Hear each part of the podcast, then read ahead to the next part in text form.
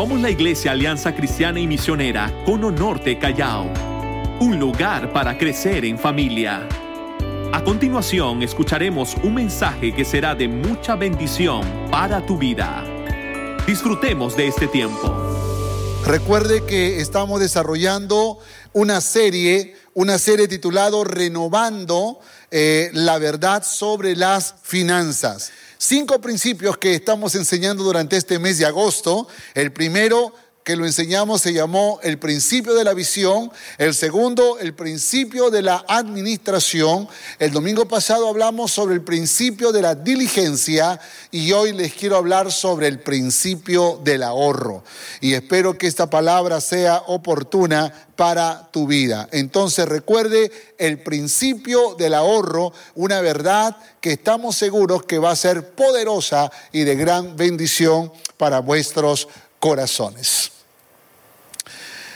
La historia que mi esposa hizo lectura hace referencia a una historia muy conocida por todos. Es la historia del gran José.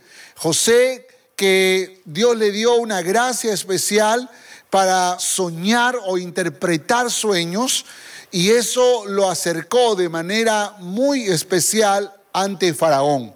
Al punto que Faraón tenía un sueño que nadie podía interpretar, pero con la sabiduría del cielo, José pudo interpretar ese sueño.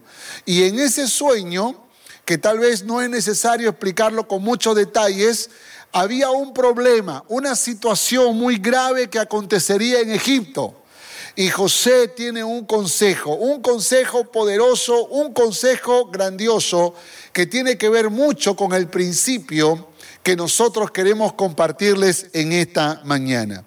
José aconseja a Faraón cómo resolver esa crisis del futuro, porque le dijo, vendrán siete años de abundancia, pero también vendrán siete años de escasez. Y la razón por la cual lo ha soñado dos veces es porque es inminente, va a acontecer, va a suceder.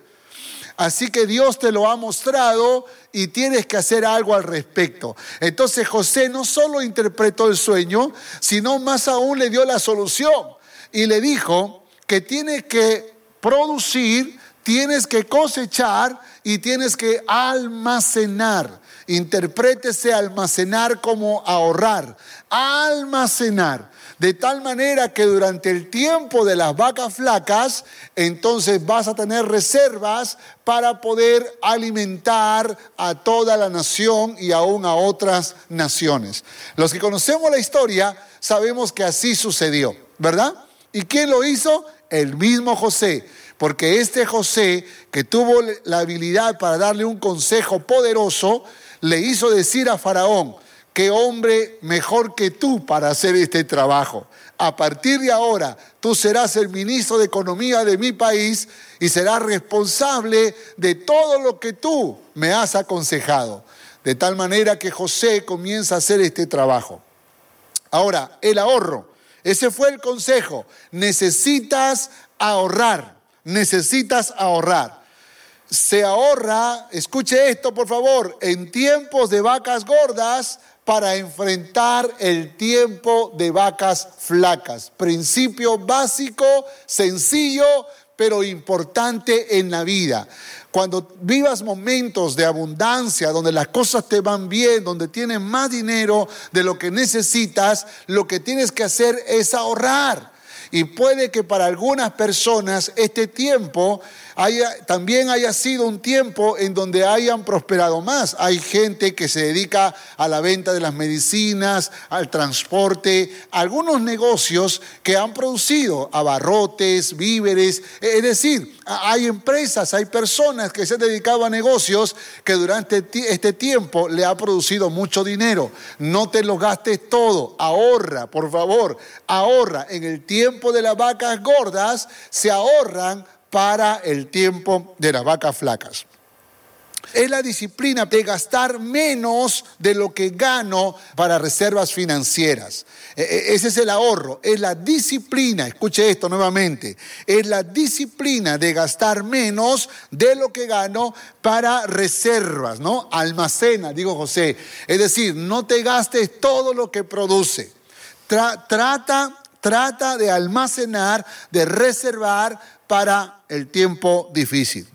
José dijo, provéase de un varón prudente y sabio, porque no cualquiera lo puede hacer. Se requiere una persona prudente y sabia. Y déjame decirle algo, aquel que tiende al ahorro es una persona prudente y sabia. Por esa razón es importante que tú te analices si eres una persona que, eh, eh, que le gusta ahorrar, que, que ha desarrollado esa virtud. Hay que ser prudente y sabio para ahorrar. Se requiere prudencia para negarse a gastos innecesarios y sabiduría para saber cómo gastar el dinero. Y digo sabiduría porque creo que cuando les enseñamos acerca de la administración, la importancia de elaborar un presupuesto, aprendimos que es importante que nosotros podamos eh, honrar a Jehová con nuestros bienes darle nuestros diezmos y nuestras ofrendas como parte de este principio de administración, que por supuesto no es otra cosa que una actitud sabia para que podamos nosotros continuar cuidando los otros rubros. Entre ellos recuerdo que también les hablé del rubro del ahorro. Muy bien, vamos rápidamente a cuatro puntos que quiero trabajar con ustedes en esta mañana. El primero, ¿para qué sirve el ahorro? El segundo, las demandas del ahorro. El tercero, lo que impide el ahorro. Y cuarto, el ahorro más glorioso. ¿Cuál será el ahorro más glorioso? Ok, vamos rápido con la primera. ¿Para qué sirve el ahorro? Proverbios capítulo 6, versos 6 al 8. Por favor, léalo conmigo, busquen su Biblia.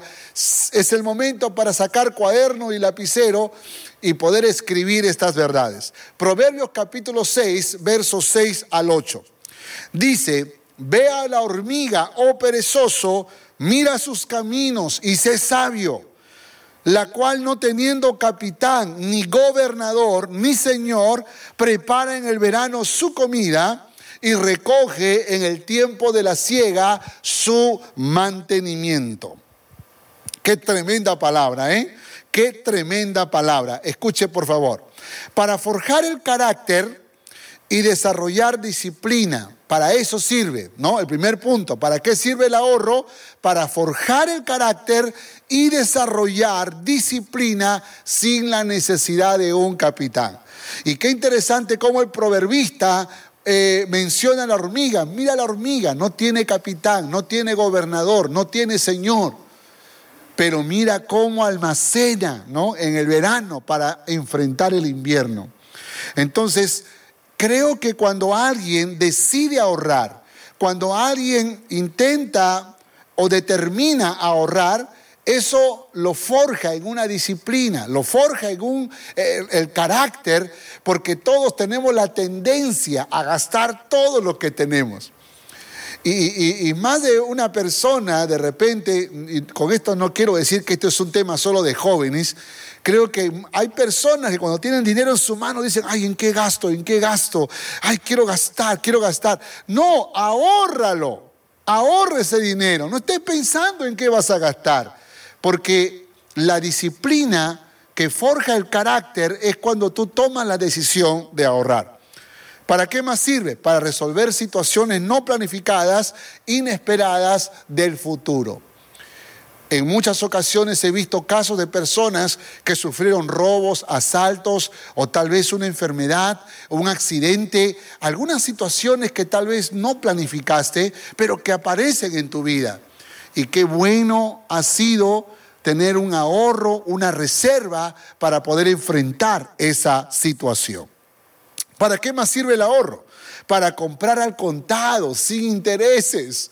¿Cuántas veces nos desesperamos queriendo tener lo que no podemos comprar?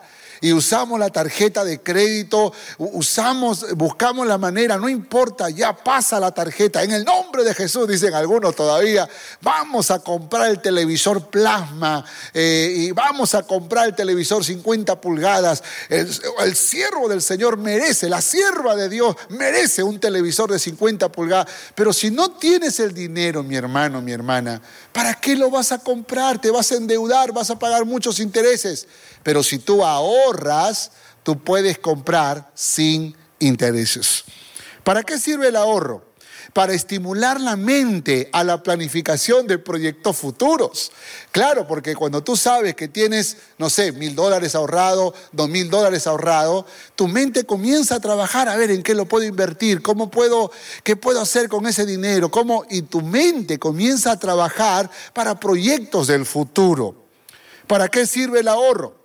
Sirve para todas estas cosas. Y recuerda algo más, lo que dice el texto. Mire, Ve a la hormiga, oh perezoso, dice, ¿no? Pareciera como que le está hablando a aquel que no le gusta almacenar, a aquel que no le gusta ahorrar. Y generalmente está relacionado con el negligente, con el perezoso.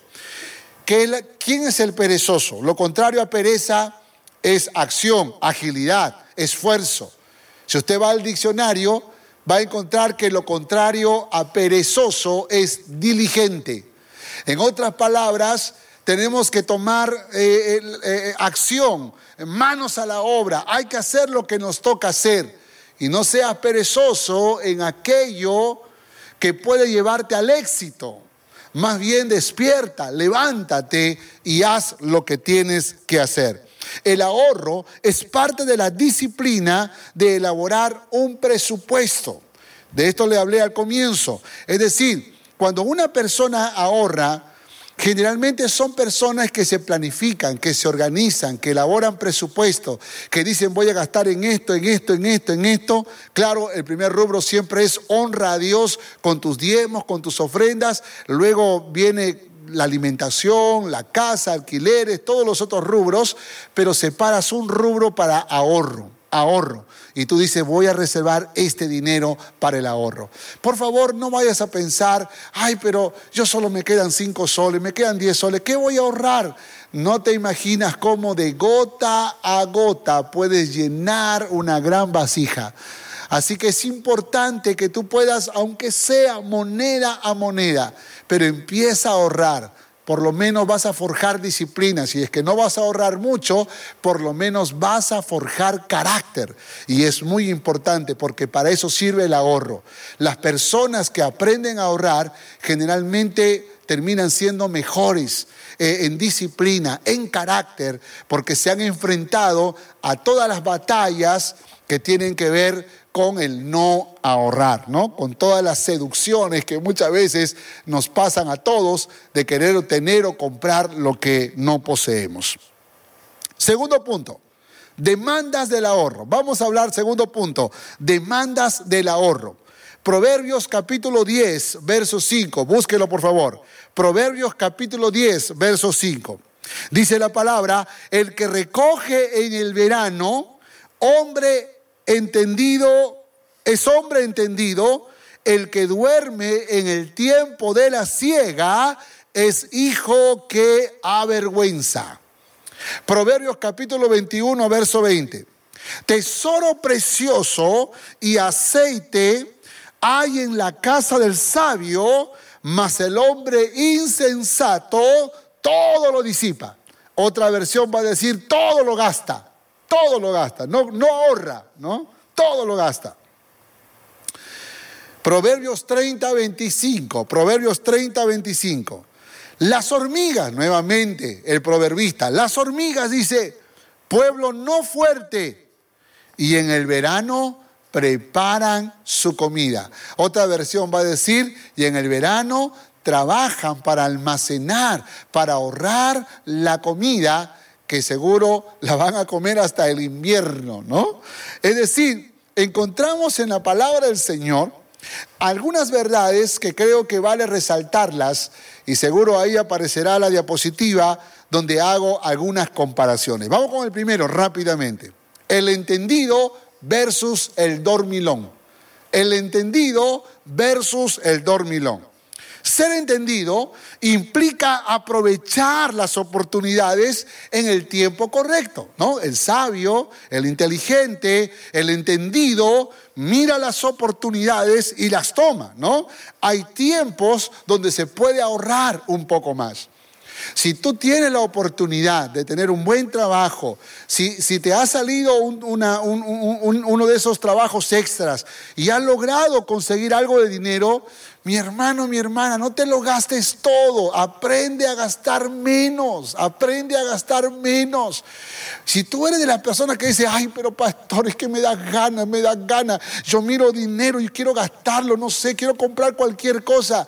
Entonces disciplínate, trata de dominar esa alma desesperada por querer gastar lo que has alcanzado. El entendido mira las oportunidades. El entendido está listo para poder producir, para poder avanzar. Versus el dormilón. Cuidado con los dormilones, ¿eh? Cuidado con aquellos que le gustan dormir 11 de la noche, de la mañana, 10 de la mañana, 11 de la mañana, mediodía. Y todavía se enojan porque ahora su desayuno se va a juntar con su almuerzo. ¿Cuántas veces los dormilones, por ser tan dormilones, han venido a fracaso en sus vidas. Por esa razón es importante que tú, te, tú decidas si quieres ser un dormilón del Proverbios o eres un entendido. Así que en fe ponga allí, escriba en la transmisión, soy entendido, pastor, soy entendida. Y si dudas, di a partir de ahora. Pero tenemos que dar ese paso porque son demandas.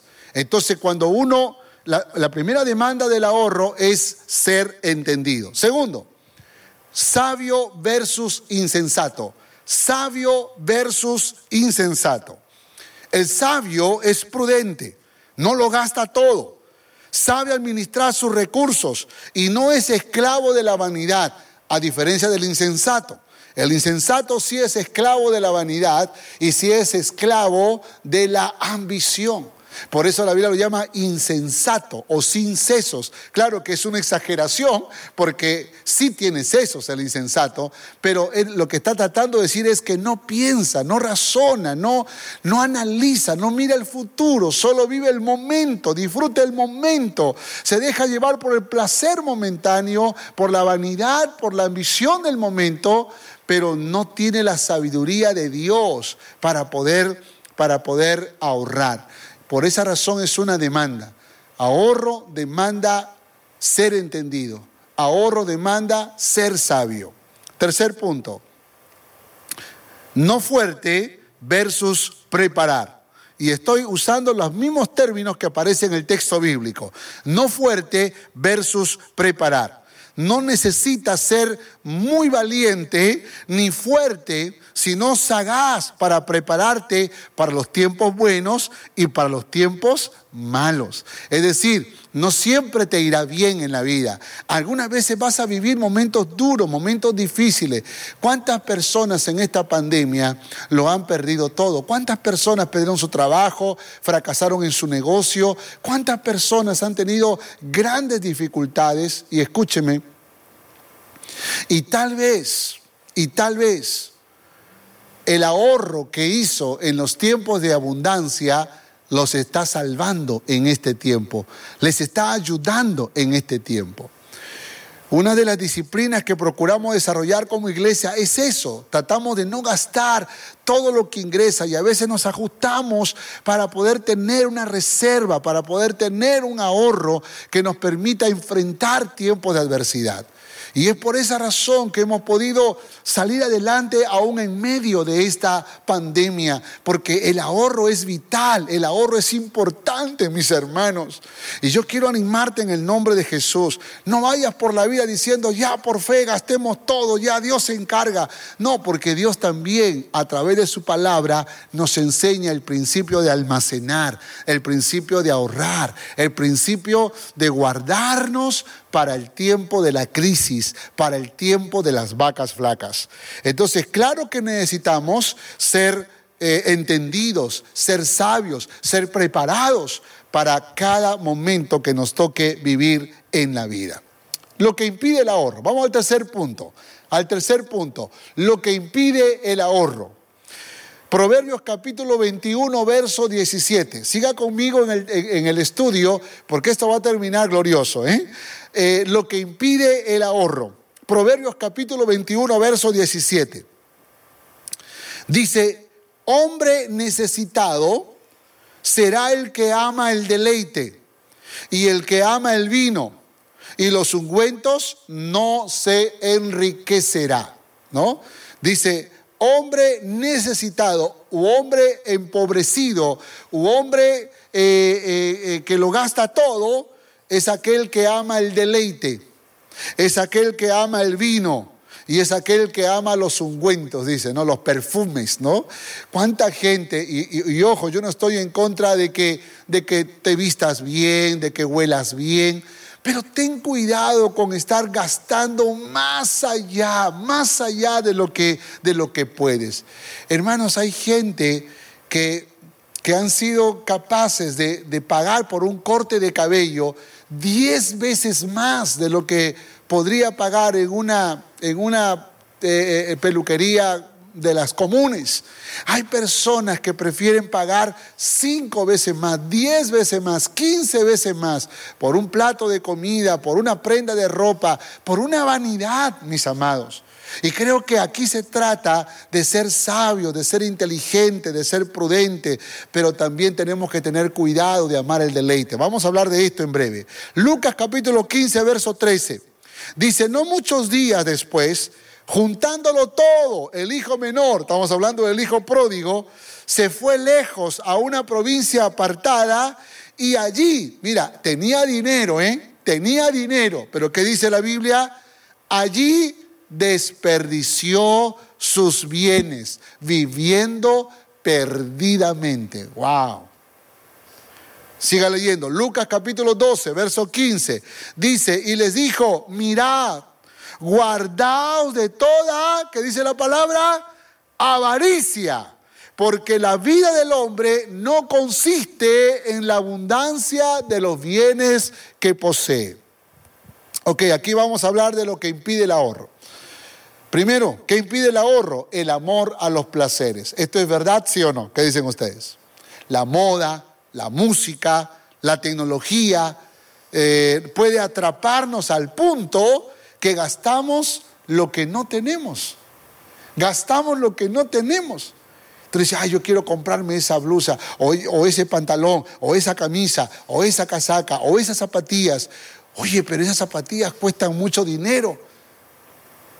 Sí, pero ya yo merezco, yo trabajo, yo me esfuerzo. Y vamos por la vida muchas veces gastando en placeres. Ojo, no estoy diciendo que no te des tus gustitos. Lo que estoy diciendo es que lo pienses bien, lo pienses bien. Porque hay muchas personas que por haberse dado a sus placeres han invertido más de lo que ganan y se han metido en deudas impagables. Yo sé que todos soñamos con la casa propia, el auto nuevo, la ropa fina, el celular inteligente. Todos soñamos con esas cosas. Pero tienes que saber si lo puedes adquirir. Tienes que saber si lo puedes comprar. No te desesperes. Porque yo creo que cuando algo es la voluntad de Dios, Dios, lo, Dios te provee, Dios te lo da. Y te puedo asegurar que no está en la tarjeta de crédito. Dios va a hacer milagros y te va a sorprender abriendo puertas que tú ni siquiera imaginaste cuando es su perfecta y soberana voluntad. Ten cuidado con los placeres, ten cuidado con las vanidades de este mundo, porque muchas veces te van a llevar por un camino de crisis financiera. Otra cosa que impide el ahorro, gastar sin propósito gastar sin propósito. Esta actitud te llevará a desperdiciar tus bienes. Y, muchas veces gastamos eh, sin planificación, sin propósito, sin preguntarnos si realmente lo necesitamos o no. Por esa razón creo que la pregunta eh, eh, clave cuando vamos a comprar algo es, ¿es una necesidad o es un gustito? ¿Es una necesidad o es un gustito? Nunca me olvido que cuando mis hijos eran niños, eh, venían a, hablar conmigo y sobre todo uno de ellos me decía, papi, papi, mi estómago suena, quiere pizza. Yo le decía, no, quiere comida. No, quiere pizza, papi, ¿verdad? Quiere pizza, me decía. Claro, era niñito, ¿no? Y yo le decía, no, quiere comida. Y hay comida en la casa. Y estas cosas muchas veces nos pasan a todos los padres que, queriendo concederles una alegría del momento, un caprichito a nuestros hijos, vamos haciendo inversiones que no son necesarias. Por esa razón tenemos que preguntarnos, ok, ¿es, un, ¿es una necesidad o es un gustito? Ahora, si es un gustito, preguntamos, ¿lo puedes pagar sí o no? Si lo puedes pagar, quizás te pueda dar una libertad. Pero si no lo puedes pagar, ¿para qué hacerlo? ¿Para qué hacerlo? Y creo que ahí es donde nosotros tenemos que pedirle a Dios fuerza, dominio propio, sabiduría y sobre todo inteligencia para poder gastar con propósito. Y a eso se le llama inversión, ¿verdad? Cuando tiene un propósito, cuando uno dice, bueno, vamos a hacer el gasto porque vale la pena, por esto, por esto y por esto. Entonces tenemos que pedirle a Dios esa sabiduría y esa gracia para poder tomar estas decisiones. Pero estas cosas son las que impiden el ahorro, porque cuando uno gasta sin propósito, obviamente no ahorra, se endeuda más bien. Y vive con deudas toda su vida. Otra cosa que impide el ahorro es la avaricia. La avaricia. Esto es diferente del ahorro, al ahorro. El avaro siente valor en sí por lo que tiene y no lo dará por ninguna cosa en la tierra, no lo entregará. Te has encontrado con esas personas que ahorran, juntan, juntan dinero, juntan dinero, juntan dinero, pero nunca dan para nada, nunca comparten con nadie, hay una necesidad y no lo sacan para resolver ese problema. Entonces eso no es ahorro, eso se llama ambición, avaricia. Entonces se puede confundir con el ahorro. Hay que ahorrar, dice, hay que ahorrar y no saca a su esposa ni a tomar un café, no saca a sus hijos a, pasear a un lugar cercano. Claro, en esta pandemia hay muchas cosas que están restringidas, pero el avaro, el ambicioso, el que está juntando y juntando, pero que nunca utiliza eso para algunas necesidades que se presentan en la vida o aún para algunos gustos que pueden darse. Entonces no estamos hablando de alguien que está ahorrando. Estamos hablando de alguien que es ambicioso, que es avaro y que lamentablemente cierra las puertas para poder bendecir su propia casa.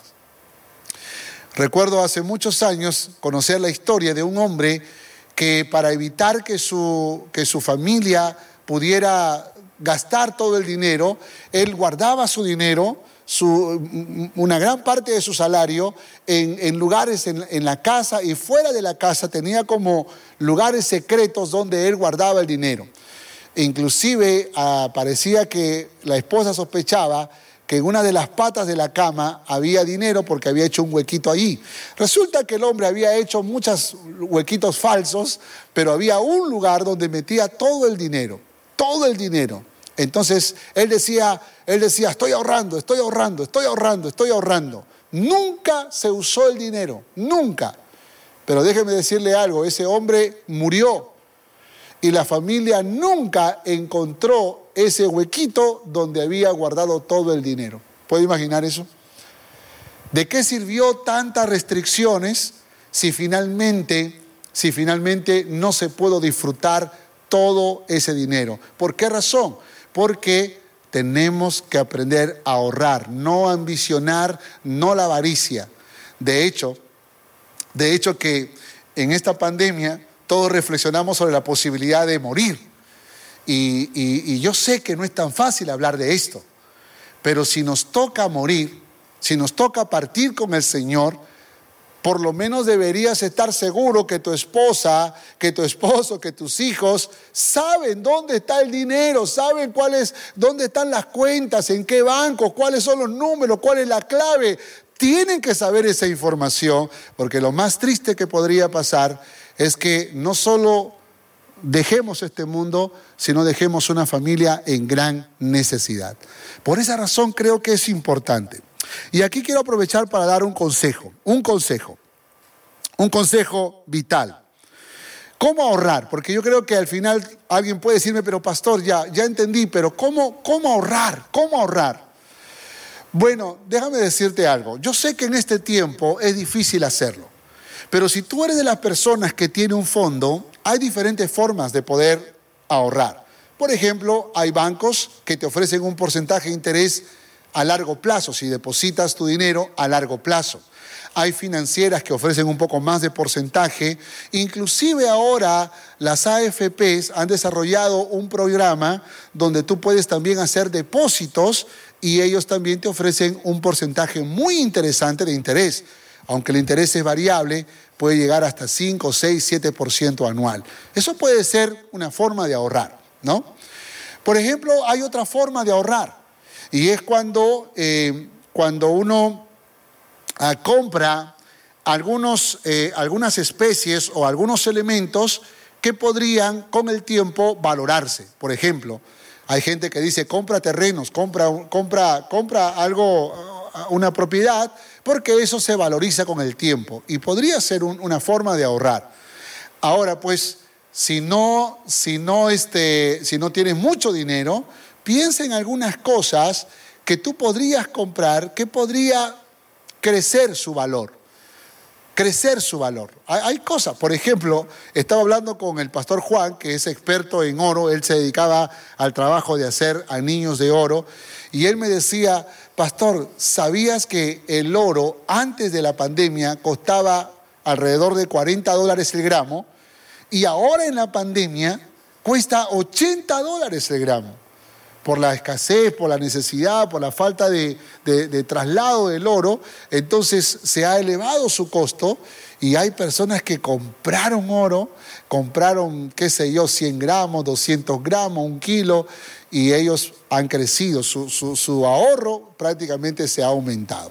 Ahora, hay personas que pueden conocer más cómo comprar acciones y esas cosas que tienen un grado de riesgo, tienen un grado de riesgo, pero por supuesto, de la manera más sabia y más inteligente, tú podrías ahorrar. Otro dato que te puedo dar. Por ejemplo, cuando tú quieras adquirir algo en la vida, algo, tienes que analizar si ese bien es activo o es pasivo. ¿Cómo te puedes dar cuenta de eso? El, bien pasivo no te genera ganancias. El bien activo sí te genera ganancias. Es decir, te produce. Lo mejor que te puede pasar en la vida es tener de ambas cosas. No solamente todo lo que tengas sea pasivo, sino que sea activo. Por ejemplo, supongamos que tú compras un televisor. Ese televisor es un bien pasivo. O sea, puedes consumirlo, pero no te genera utilidades, no te genera ganancias. Pero supongamos que tú compras, voy, a usar un ejemplo no muy común, pero supongamos que compras una podadora de césped y, para podar tu pequeño jardín pero al mismo tiempo tú lo ofreces o usas esa máquina para ofrecer un servicio de, de, podar césped en otras casas, entonces ese bien no es un bien pasivo, sino es un bien activo. Si tú compras un auto para movilizarte, es un bien pasivo. Si tú compras un, acto, un auto para trabajarlo, es un bien activo. Entonces te genera ganancias, te genera utilidades. Cuando tú entras en este mundo de las, de las inversiones, de los negocios, del ahorro, eh, lo, que, lo que te enseñan es aprender a adquirir bienes activos. Es decir, lo que voy a comprar solo es para consumo o lo puedo utilizar para algo relevante, importante, trascendente, necesario para mis proyectos. Por ejemplo, si tú estás en el mundo de las comunicaciones y, necesitas usar, eh, tener una buena cámara, quizás podrías aspirar a comprar un celular súper inteligente, porque te podría servir para las otras cosas que quieres hacer. O sea, no es solo la vanidad de querer tener, e, esa no es la, razón, sino es la necesidad de que esa máquina o esa, ese celular te sirva para otras cosas vitales, importantes que tú requieres en tus proyectos personales. Entonces, bien activo y bien pasivo es otra de las formas en que uno puede analizar para saber si realmente está dándole valor a sus recursos o no. Yo sé que esto no es tan fácil asimilarlo, y, de ponerlo en práctica, pero si tú empiezas a trabajar y a pensar de esta manera, te puedo asegurar que tú vas a ver cosas muy lindas en el futuro para tu vida. Otra cosa que te puede generar ahorro es pagar tus deudas. Sobre todo si te has endeudado para, eh, con, préstamos de 50%, 100% anual. Muchas veces en momentos de desesperación hemos, hemos este, accedido a préstamos impagables. Entonces si tú aceleras los pagos, te ahorras todo ese interés que tal vez ibas a pagar si lo hacías en las fechas programadas que te habían establecido. Entonces hay formas de poder ahorrar para poder mejorar tu economía. Vamos con el cuarto punto, el ahorro más glorioso. Y quiero que ahora, pensando en el ahorro, escuchen las palabras que el Señor Jesús menciona y que son poderosas y que nos llevan ahora a un nivel, a un nivel nuevo, a una nueva dimensión. Nos saca del mundo natural y nos lleva a un mundo más grandioso y más glorioso el ahorro más glorioso. Mateo capítulo 6, verso 19 21, al 21. Dice, no os hagáis tesoros en la tierra, donde la polilla y el orín corrompen, donde ladrones minan y hurtan, sino haceos tesoros en el cielo, donde ni la polilla ni el orín corrompen, donde ladrones no minan ni hurtan, porque donde esté vuestro tesoro, allí estará también vuestro corazón. Teniendo en mente la idea del ahorro, de hacer tesoros, que es ahorrar, lo que Dios está diciendo, lo que el Señor Jesús está aconsejando es, claro que es un buen principio, pero puedes aplicarlo al mundo espiritual. También tienes que ahorrar para la eternidad, tienes que ahorrar en los cielos. Y pareciera como que ese mismo pensamiento ahora el Señor Jesús lo está tomando para que podamos pensar si aún en el mundo espiritual estamos haciendo este ahorro importante. Tesoros en la tierra. Ahorrar en la tierra no es malo. Lo malo es cuando eso se convierte en mi propósito principal y no veo algo más trascendente, más allá. Es decir, yo me he topado con gente desde mi infancia que decía, plata, plata, lo importante es plata. No, no, no, lo importante no es plata. Mi padre decía, este, el tiempo es oro y con, y con el tiempo me di cuenta que el tiempo no es oro, que el tiempo es vida. Por lo tanto, es necesario que nosotros no nos concentremos solo en hacer tesoros en la tierra, sino que hagamos tesoros en los cielos. Esta es la razón de nuestra existencia.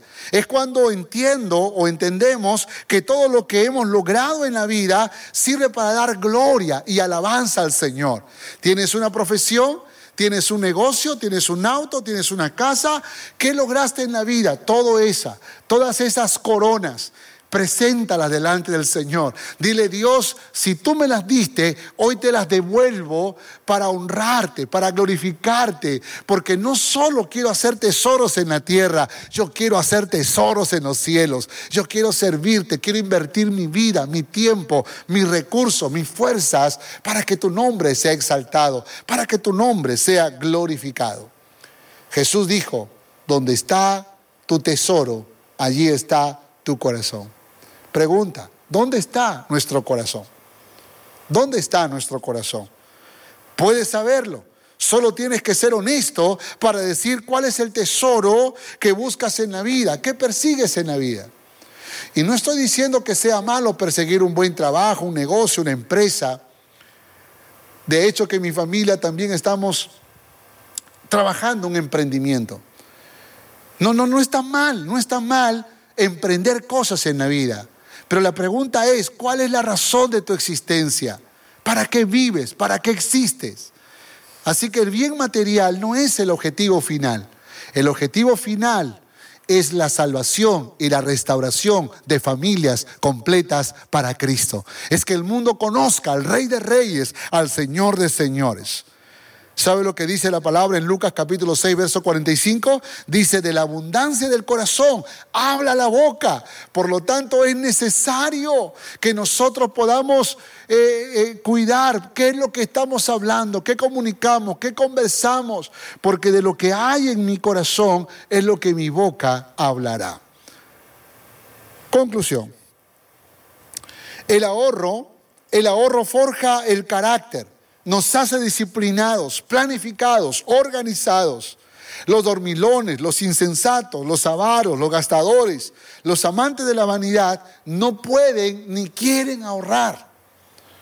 Pero escúchame esto, mi hermano, mi hermana, porque tal vez alguien puede estar en deudas y en deudas que, que ni siquiera eh, eh, pensaron meterse, pero esta situación que nos ha cambiado la vida a todos, tal vez te llevó a una crisis económica.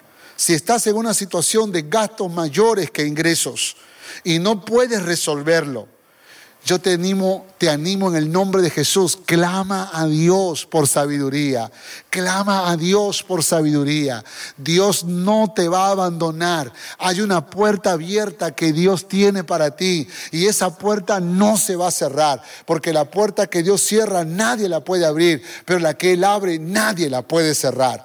Por lo tanto, si tú estás en una situación de caos, en una situación de crisis y, sabes que, que, cuidaste todo para, para poder hacer ese emprendimiento, pero te metiste en una deuda a causa de la pandemia, créeme, Dios está listo para ayudarte.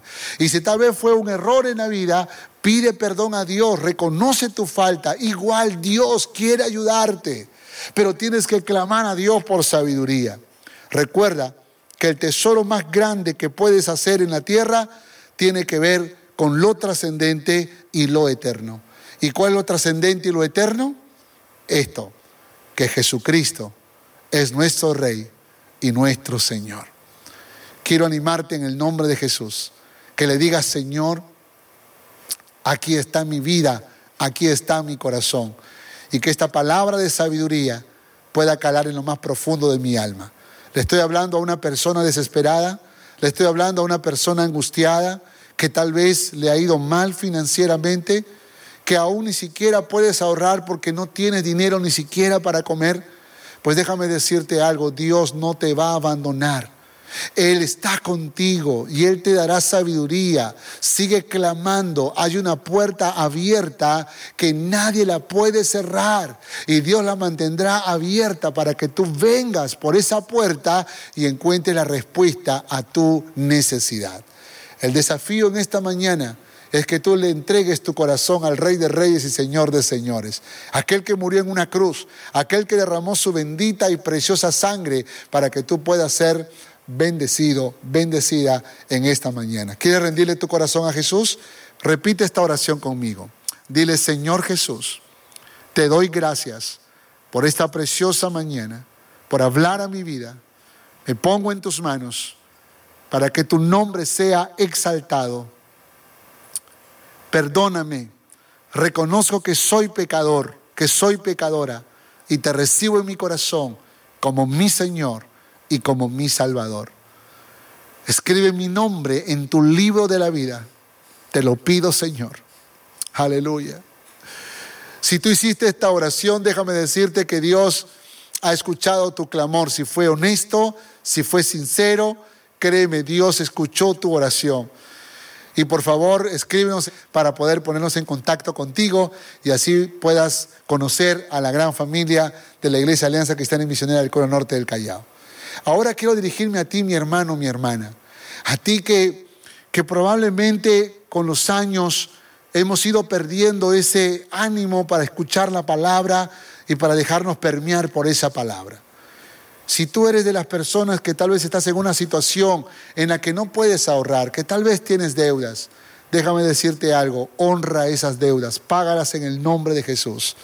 Y Dios te va a ayudar, Él te va a dar sabiduría, va a abrir puertas, pero aprendamos la lección y saliendo de esta deuda, empecemos a ahorrar, porque el ahorro nos va a ayudar a los futuros emprendimientos, va a forjar nuestro carácter, pero sobre todo estaremos listos para resolver cualquier situación del futuro que pueda ser complicada, difícil. Por favor, ora conmigo y digámosle a Dios en esta mañana, Dios, ayúdame a poder ser una persona capaz de ahorrar, porque de esa manera estaré listo para los grandes desafíos. Oremos al Señor. Bendito Dios, venimos ante tu presencia pidiéndote perdón, porque probablemente no hemos sido tan diligentes con el uso del dinero. Por favor, te ruego que me ayudes, porque quiero hacer las cosas bien. Y sobre todo en el tema de las finanzas, quiero aprender, Señor. Quiero aprender a ahorrar. Aún quiero aprender a invertir. Dame la sabiduría, dame la inteligencia, dame la gracia para hacerlo. Y una vez más, gracias Señor, porque tú intervienes en todas las áreas de mi vida. Y es increíble cómo aún en el campo de las finanzas, tú tienes verdades que enseñarnos, palabra poderosa que desafía nuestros corazones.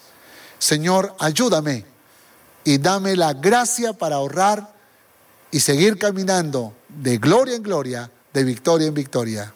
En el nombre de Jesús, amén y amén. Gracias por escuchar este mensaje. Recuerda que para estar en contacto con nosotros, puedes visitar todas nuestras redes sociales. No te olvides de compartirlo. Dios te bendiga.